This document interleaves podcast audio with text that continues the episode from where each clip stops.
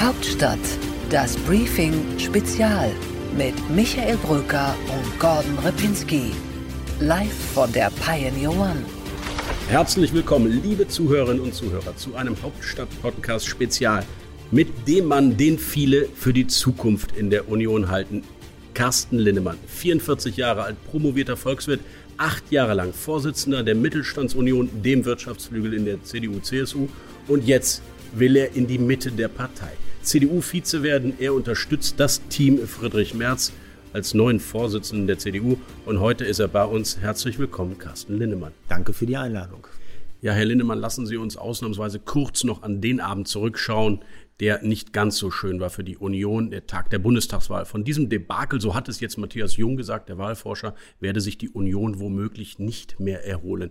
Wie sehr steckt das noch in den Knochen? Das steckt voll in den Knochen und ähm, natürlich besteht die Gefahr, dass wir den Status als Volkspartei verlieren. Man braucht ja nur nach Holland schauen oder nach Italien, da haben sich die Volksparteien, die Konservativen, ja, selbst marginalisiert. Das heißt, wir stehen jetzt an einer Weggabelung. Geht es Richtung Abgrund oder geht es Richtung Aufbruch? Ich bin für Aufbruch. Ich glaube, ich brauche noch ein bisschen Zeit. So richtig verarbeitet habe ich es nicht, weil ja so viele Fehler gemacht wurden in unseren Reihen, dass wir ja selbst schuld sind, dass wir diese Wahl verloren haben. Es waren ja nicht die Gegner, die so toll waren, sondern weil wir nicht richtig gut Fußball gespielt haben, um im Bilde zu bleiben. Alexander Dobrin hat mal gesagt, die unsinnigste Niederlage in der Geschichte der Bundesrepublik. Absolut. Die unnötigste. Ja, die überflüssigste. Könnte ich dranbleiben, ja wenn Sie die, wir wollen ja nicht so viel zurückgucken in diesem äh, Interview, aber wenn Sie diese drei Gründe, die ständig genannt werden, mal ranken müssten. Armin Laschets eigenes Unvermögen, die Querschüsse aus der CSU und die Tatsache, dass eigentlich Olaf Scholz die bessere Merkel II war. Was war das Ausschlaggebende? Ich würde einen anderen Grund an die erste Stelle setzen. Die Strategie war falsch. Das Weiter so. Die Menschen wollen kein Weiter so. Du wirst für die Zukunft gewählt, nicht für die Vergangenheit. Und dieses Weiter so fand statt und wir hatten keine Positionen, wir hatten keine streitbaren Themen. Ähm, wenn ich heute frage, was waren denn unsere Themen im Bundestagswahlkampf, dann ja, ist meist Stille. Und Parteien werden gewählt für, für, für Themen. Für, und wir, wir haben doch so ein tolles Fundament und wir hatten auch ein tolles Wahlprogramm. Aber das war leider auf 100 Seiten und mehr und nicht auf drei Seiten. Und wir brauchen wieder fünf oder zehn streitbare Themen, wo die Menschen wissen, dafür stehen sie. Und nach Corona so zu tun, als ob es weitergehen kann, so wie es ist, ja, das, das, war, das war falsch. Ich gehörte mit zu dem Team dazu. Ich will mich da gar nicht äh, ins Abseits stellen, aber wir haben ein tolles Klima, dass wir diese Dinge jetzt auch wirklich ähm, offen ansprechen können. Und da müssen wir einfach ähm, in, in Zukunft besser werden. Ich meine, Du hast doch bei Corona gesehen, da standen ja die Faxgeräte in den Gesundheitsämtern und nicht mehr in den Museen. Das war ja irre. Wir haben ja es nicht gebacken bekommen, diese Luftreinigungsfilter zu organisieren. Geschweige denn den Digitalunterricht äh, für die, für die jungen Menschen durchführen zu können. Das heißt mit anderen Worten, das lag gar nicht an der CDU, sondern das ganze Land hatte diese Probleme und wir können doch nicht so gut organisieren. Ja, aber was und im Lichte dessen hätten wir wirklich sagen müssen, wir wollen Erneuerung, wir wollen Reform, wir wollen Aufbruch. Und das hätte ähm, Zweifel Message auch, sein müssen. Im Zweifel dann auch ein öffentliches Dementi der Kanzlerschaft Angela Merkel. Das war ja das Problem, dass man sich ein bisschen distanzieren wollte, aber auch nicht zu sehr. Man hätte ja jeden Tag sagen müssen, tut mir leid, Angela Merkel, du hast es nicht hinbekommen, wir machen es jetzt besser, wenn Sie schon Aufbruch und Erneuerung sagen. Natürlich war es ein Problem, das habe ich bei jeder Podiumsdiskussion gemerkt. Egal welchen Vorschlag ich gemacht habe, dann wurde sofort gesagt, ja, ihr wart ja 16 Jahre dran. Ja, wir waren 16 Jahre dran. Dafür brauchen wir uns gar nicht schämen. Im Gegenteil.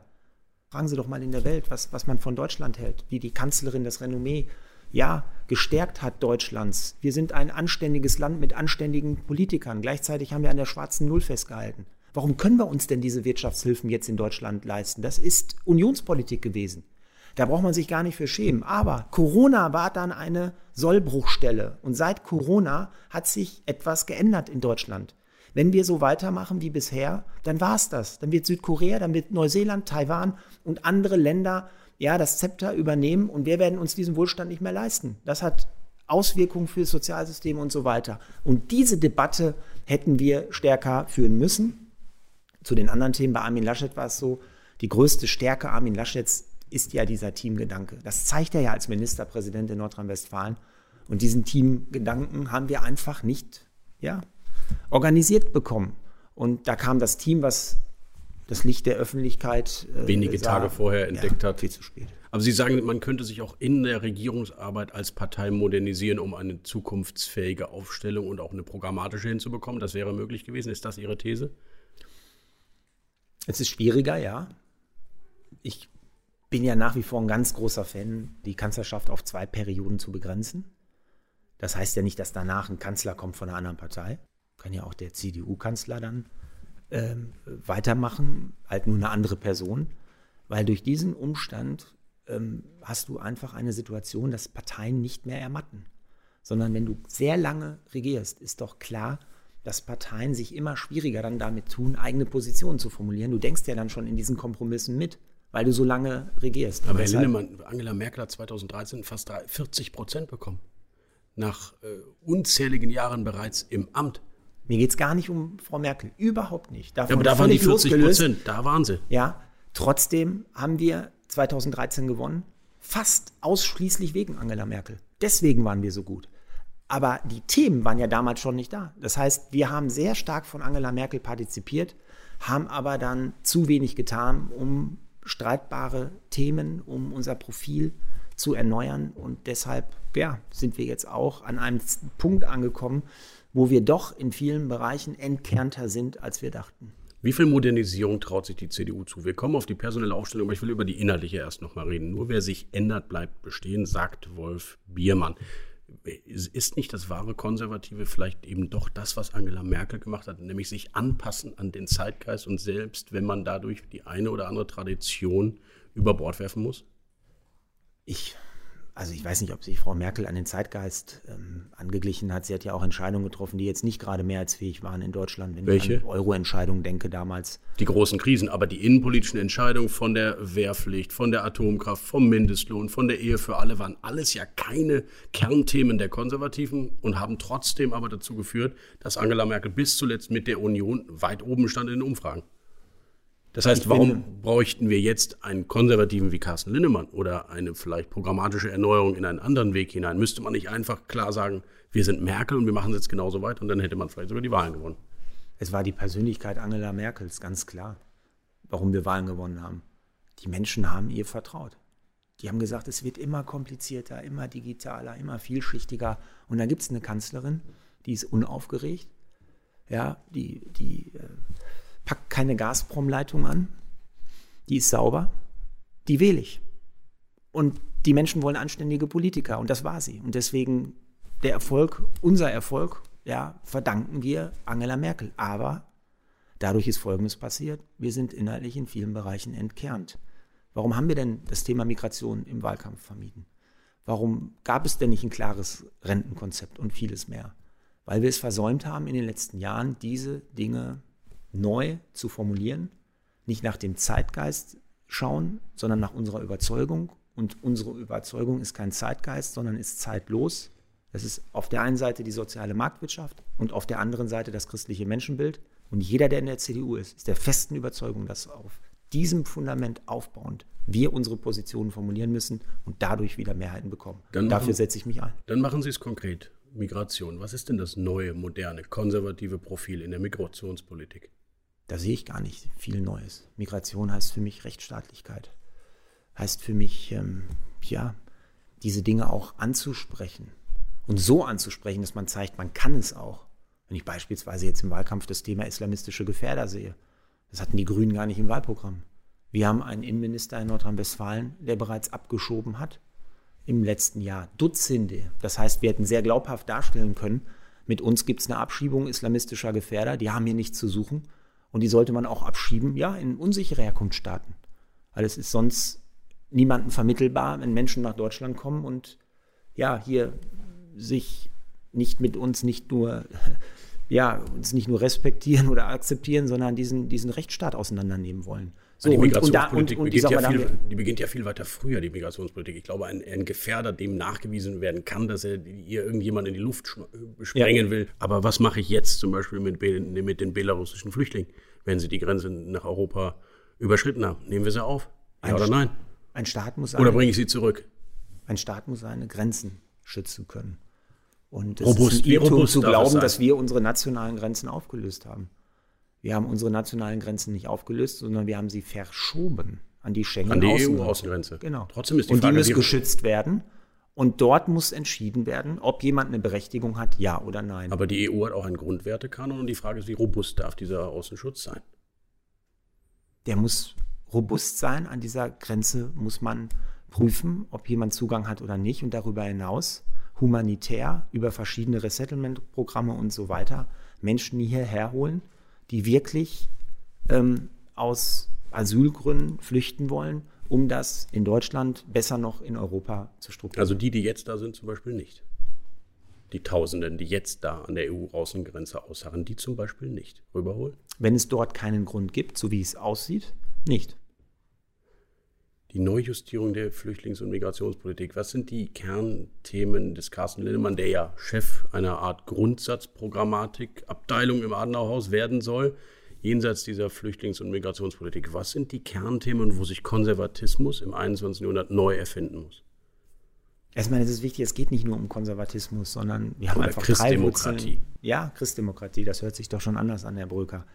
Weil man sonst einen immer verortet in einer Ecke und da fast gar nicht mehr rauskommt, weil die Frage schon so gestellt ist, dass man sagt, Nehmen wir Christdemokratie. Ich will dann den programmatischen Kern, den Sie alle immer beklagen. Wir sind entleert, wir sind programmatisch entkernt. Das höre ich von jedem Christdemokraten. Und dann frage ich konkret, ja, was ist das denn? Das neue, moderne christdemokratische ich würde erstmal das. Bewährte nehmen. Das ist unser Fundament. Das ist die soziale Marktwirtschaft, das christliche Menschenbild. Und darauf aufbauen würde ich Positionen formulieren und die dann auch verabschieden und die Debatte dann auch führen. Es kann nicht sein, dass eine Bundesvorsitzende namens Annegret Kramp-Karrenbauer, finde ich, richtigerweise gesagt hat, wir brauchen in Deutschland ein verpflichtendes Gesellschaftsjahr. Und dann Passiert nichts. passiert nichts. Es gibt keine Debatte, nichts. Und das muss ausdiskutiert werden und am Ende muss man es entscheiden. Will Sind Sie das dafür zum? Beispiel? Auf jeden Fall bin ich dafür. Aber ich werde nicht als, wenn ich denn Vorsitzender dieser Kommission werden sollte, das vorgeben, sondern ich werde die Debatte einfordern und am Ende zu einem Ergebnis kommen. Ich persönlich bin dafür. Was machen wir beispielsweise in Rentenfragen? Wie gehen wir mit diesem Thema um? Sozialversicherung. Ich meine, wir hauen jetzt wieder sieben Milliarden in die GKV, in die gesetzliche Krankenversicherung. Die Bundesagentur für Arbeit, die Kasse ist leer. Äh, Bei der Rente weiß ich gar nicht, wie man das weiter finanzieren will. Seit Jahren, ja, werden auch versicherungsfremde Leistungen zum Teil über Beiträge finanziert. Also dann sagt die Politik, zu der ich natürlich auch gehöre, ja, 40 Prozent Lohnnebenkosten ist genug. Das halten wir jetzt ein. Und was machen wir jetzt? Ja, jetzt finanzieren wir alles über Steuern. Genau. Es geht nicht. Da müssen wir doch eine Antwort haben als CDU. Wenn wir immer älter werden, müssen wir uns die Frage stellen, wie, wie können wir das denn finanzieren? Ich meine, die Babyboomer, die gehen ja jetzt erst in Rente. Das heißt, das Problem kommt ja noch. Und das sind alles Themen, da brauchen wir klare Antworten. Der Volksmund würde sagen, linke Tasche, rechte Tasche. Ähm, jedes zweite Mitglied der CDU ist über 60. Dann lassen Sie doch mal uns konkret werden. Was würden Sie Ihren eigenen Mitgliedern zutrauen bei der Reform der Rentensysteme? Sagen Sie denen die Wahrheit, tut mir leid, aber eure Kinder und eure Enkel, die müssen wahrscheinlich bis 70, weil sonst werden wir es nicht auflösen. Oder wir geben ab sofort die Hälfte des Bundeshaushalts direkt in die Rentenkasse. Eine Wahrheit müssten Sie ihnen sagen. Absolut. Welche nehmen Auch Sie? da würde ich mir das Fundament anschauen. Da haben wir das christliche Menschenbild. Dort gibt es zwei wichtige Säulen neben anderen, Solidarität und Subsidiarität. Und als erstes würde ich mit der Eigenverantwortung anfangen. Und dann würde ich mir das anschauen und dann würde ich sehen, dass die Menschen immer älter werden. Und dann sehe ich, dass wir jetzt eine Gesetzgebung haben, wo wir irgendwann bis 67 arbeiten müssen. Das ist dann im Jahre ungefähr 2030. Und dann würde ich nicht den Menschen Angst machen und sagen, jetzt müsst ihr bis 70 und 75, so wie der Hans-Werner Sinn das macht. Finde ich, ist ein falscher Weg, sondern muss ja die Menschen mitnehmen auf die Reise. Im Moment gibt es ja in Deutschland so ein Narrativ, Arbeit ist was Schlechtes, schnell von 100 auf 0, sobald du in Rente bist und das war's. Ist auch übrigens ungesund, zeigen einige Studien, weil soziale Kontakte nachlassen und vieles mehr. Das heißt, du musst natürlich perspektivisch die Frage diskutieren, macht es nicht Sinn, wenn wir immer älter werden, dass man eine gewisse Kopplung macht der Lebensarbeitszeit an die Lebenserwartung Eine Indexierung. zum Beispiel. Auf der anderen Seite müssen wir das Thema Solidarität ernst nehmen, dass wir für diejenigen da sind, die nicht mehr arbeiten können. Und da haben wir in den vergangenen Jahren uns um die Falschen gekümmert. Wir haben die Rente 63 eingeführt, die zum Beispiel die Erwerbsgeminderten gar nicht erreicht. Das sind 1,8 Millionen Menschen in Deutschland, die haben hier nicht so eine tolle Lobby wie andere, sondern es sind 1,8 Millionen Menschen, die wollen gerne arbeiten, können aber nicht, weil sie körperlich, seelisch oder aus welchen Gründen auch immer nicht mehr können. Die kriegen 670, 680 Euro Rente und um die kümmern wir uns viel zu wenig. Und deswegen war die Rente mit 63 falsch, denn die Leute, die man erreichen wollte, ob ein Dachdecker und so weiter, die arbeiten ja gar nicht bis 63. Das heißt, ich würde auf der einen Seite die Diskussion anfachen, längeres Arbeiten und am anderen Ende sagen, für diejenigen, die nicht mehr können, müssen wir viel mehr da sein, als wir jetzt sind. Das ist christliche Soziallehre, das ist für mich christdemokratische Politik pur. Das ist Karl Arnold at its best, ja, verstehe ich. Und trotzdem, ähm, Herr Lindemann, wo kann eine Härte in der Reformlogik der CDU vielleicht ja auch abgemildert werden mit neuen Gedanken, die die Konservativen, die die Christdemokraten haben, ähm, in der sozialen Frage? Ich, mich würde interessieren, wo ein Carsten Lindemann sich selbst in den letzten Jahren vielleicht verändert hat. Also zum Beispiel als klassischer Wirtschaftsliberaler sagen Sie vielleicht auch, wir haben bei dem Mindestlohn viel zu lange an falschen Vorstellungen festgehalten. Wir haben diesen Niedriglohnsektor, wir müssen daran, wir haben ein Fachkräfteproblem, das heißt, wir müssen bessere Löhne bezahlen. 12 Euro Mindestlohn ist richtig. Vielen Dank, Herr Scholz. Da stimme ich einfach mal zu. Bei der Rente mit 63 war ich viel kritischer, beziehungsweise habe das auch abgelehnt als beim Thema äh, Als einziger im Bundesvorstand auch, glaube ich, auch Bei der Rente mit 63, genau. Ähm, beim Mindestlohn ist es so, da gibt es eine Mindestlohnkommission. Und dann muss man darüber nachdenken, stimmt die Grundlage? Muss man mit den Mitgliedern reden, mit vielen mehr? Und wir haben nämlich im Niedrigsektor, Lohnsektor ein ganz anderes Problem, nämlich das Thema, wenn wir jetzt weiter 5% Inflation haben oder 4%. Wir werden auf jeden Fall auf absehbare Zeit 3% haben oder mehr, also ich gehöre nicht zu den Ökonomen, die sagen, das wird sich beruhigen, das wird sich mitnichten beruhigen. Ich könnte den ganzen Vortrag halten über verschiedene Gründe, warum die Inflation hoch bleibt und gleichzeitig die Zinsen niedrig. Und das ist eine knallharte Enteignung des ganz einfachen Mannes, der sich keine Immobilien leisten kann, der sich im Aktienmarkt nicht wohlfühlt, muss man alles akzeptieren.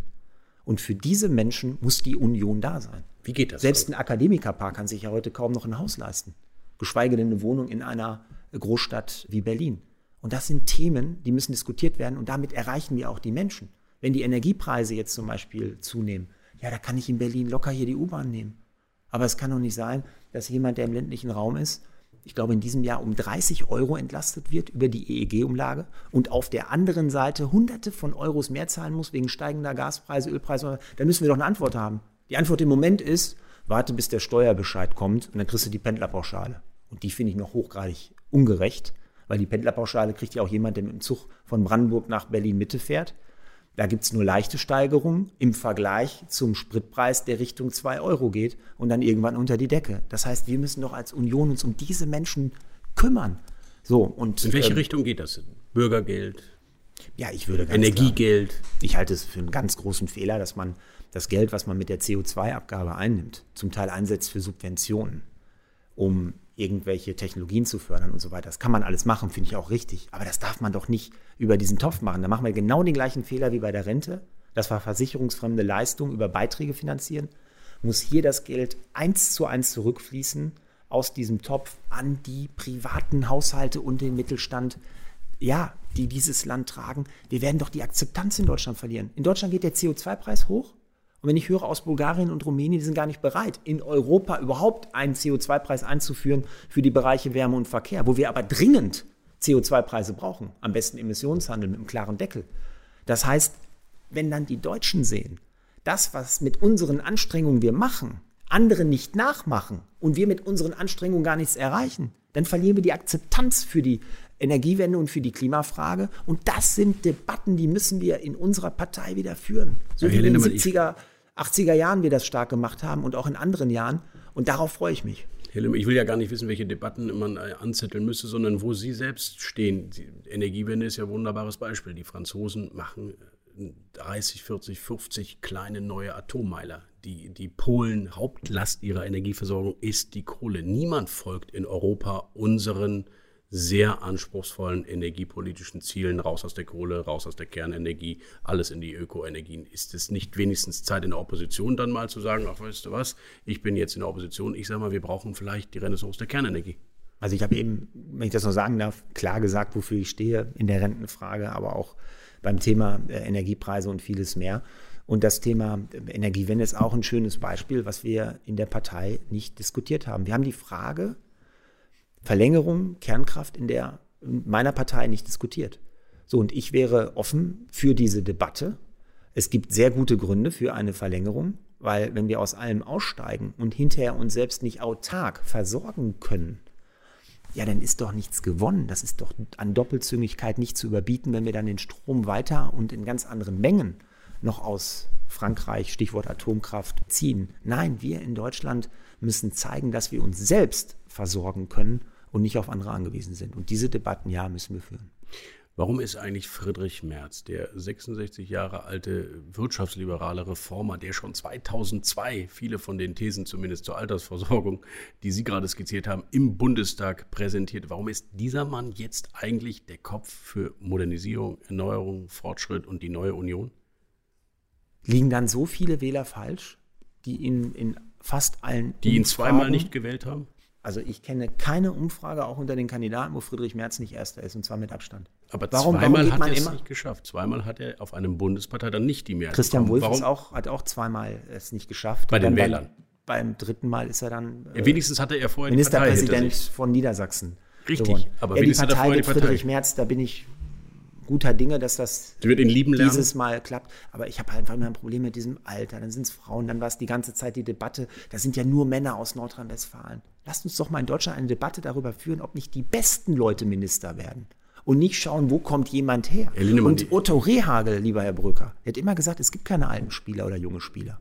Lindemann, sondern nur gute oder schlechte. Ja, so ist es auch in der Politik. Mir geht es nicht um alt oder jung, mir geht es eher darum, dass die CDU selbst zweimal diesen Mann nicht an der Spitze wollte. Und ich frage mich, warum sie ihn jetzt beim dritten Mal unbedingt wollen sollte. Weil es jetzt ein Team gibt?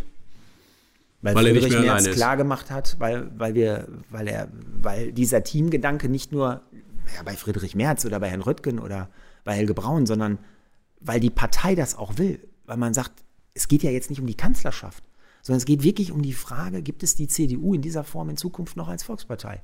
Und da müssen wir uns jetzt zusammenreißen. Und dann müssen wir in einem Team spielen. Und dieses Team gibt es. Und er hat ja gezeigt, wie breit er das auch aufgestellt hat, ähm, Friedrich Merz. Und deswegen bin ich guter Dinge, dass das dieses Mal funktioniert. Aber wenn es inhaltlich zwischen Ihnen beiden, und Sie werden ja manchmal auch als junger Merz tituliert, ich weiß nicht, ist, ist das für Sie ein Lob? Ist das schön? Oder nervt Sie dieses Etikett? Er, er ist Dortmund-Fan, ich Paderborn-Fan. Da liegen äh, Welten zwischen. Und liegen, und liegen, ja. okay. Nein, nein, wir schätzen uns sehr, er kommt aus dem äh, Sauerland, wir kennen uns schon sehr lange.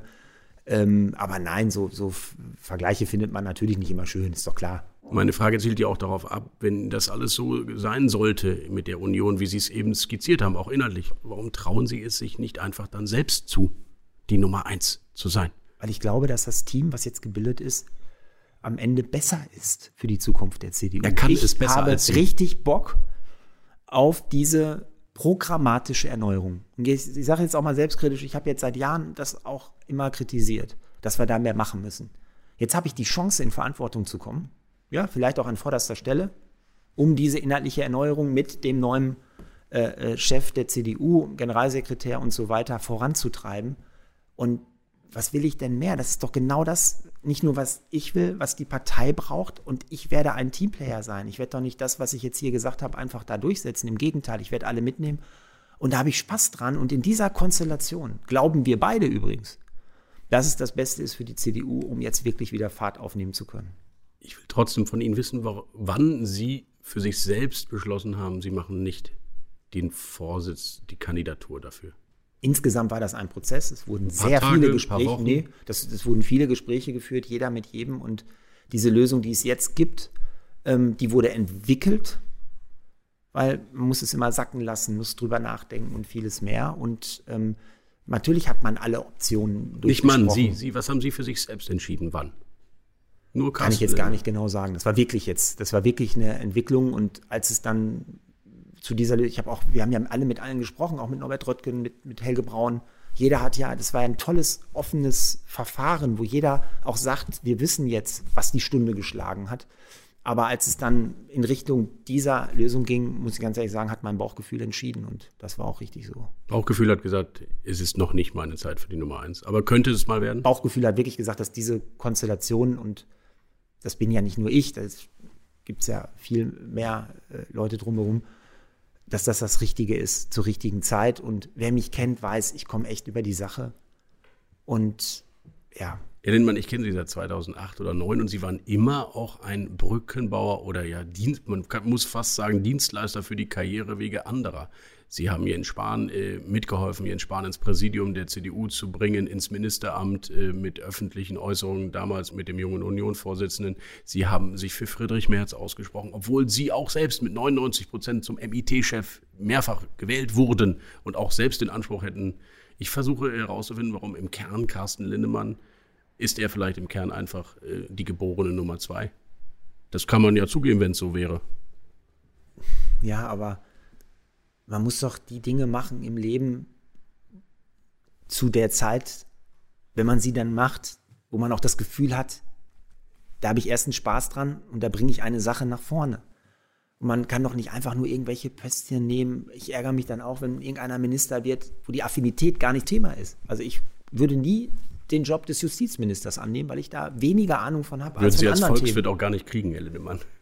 Weiß ich nicht, hat man beim Innenminister auch gesagt und dann wurde das irgendwann mal geändert. Ich wollte nur sagen, so und deswegen, man muss da auch, man muss das auch, ja, man muss da auch Spaß dran haben.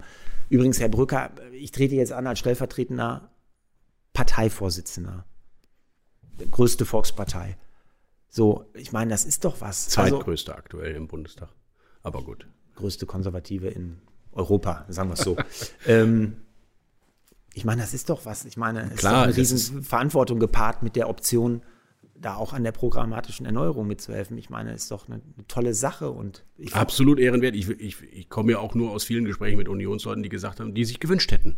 Carsten mhm. Lindemann, dass einer aus der ja, Mittelgeneration, Mitte 40, sagt, jetzt mache ich es mal. Die haben es alle probiert und ähm, Friedrich Merz hat zweimal seine Chance gehabt, Jens Spahn hat seine Chance gehabt. Alle haben ihre Chance gehabt. Jetzt ist mal ein neues Gesicht dran. Diese nachvollziehbare ja. Bewegung gab es. Absolut. Aber zur Ehrlichkeit gehört Herr Brücker in allen Umfragen lag Friedrich Merz in den Werten viermal so hoch wie ich. Punkt. Das war so. Also auch an der Basis. Und ähm, ich bekomme jetzt, muss ich wirklich sagen, bis auf einzelne Ausnahmen nur positive Feedbacks, dass die Leute sagen, jawohl, das ist eine gute Sache, so wie ihr es gemacht habt. Wie haben Sie es hinbekommen, dass Jens Spahn, der durchaus ehrgeiziger ist als Sie und immer gewesen ist, auf den Vizeposten in der Partei verzichtet, den Sie jetzt erringen wollen für die NRW-CDU? Jens Spahn und ich arbeiten seit Jahren verlässlich zusammen und wir sind am Ende zu dieser Entscheidung gekommen. Ich meine, das muss ja alles noch funktionieren und man muss sich ja auch bewerben und ich spiele ja auch mit richtig offenen Karten. Ich habe gestern den Bundesvorsitz der MIT nicht abgegeben, sondern habe gesagt, dass ich nicht wieder antrete. Das heißt, nicht nur für Jens Spahn, auch für meine Person, ähm, ja, ich gehe da auch voll ins Risiko. Und ähm, ich bin froh, dass ich mich mit Jens Spahn äh, ja, in dieser Frage, was heißt geeinigt habe, aber wir bleiben zusammen und ähm, ich schätze ihn sehr. Und äh, es wird auch in Zukunft so sein. Und ist Friedrich Merz, dann sollte er gewählt werden, ein Übergangsvorsitzender?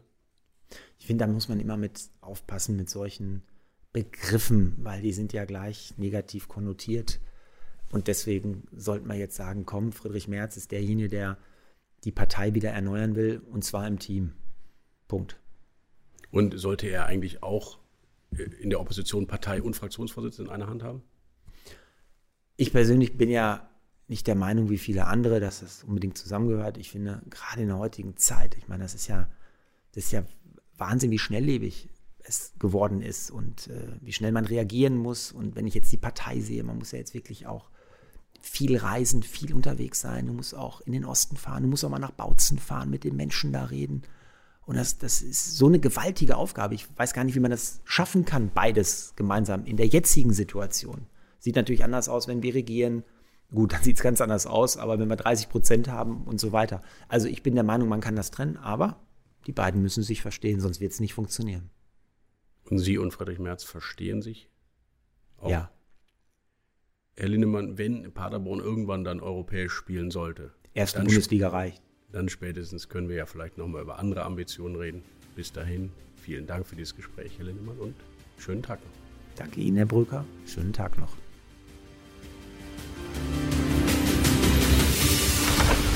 Hauptstadt, das Briefing Spezial mit Michael Brücker und Gordon Ripinski.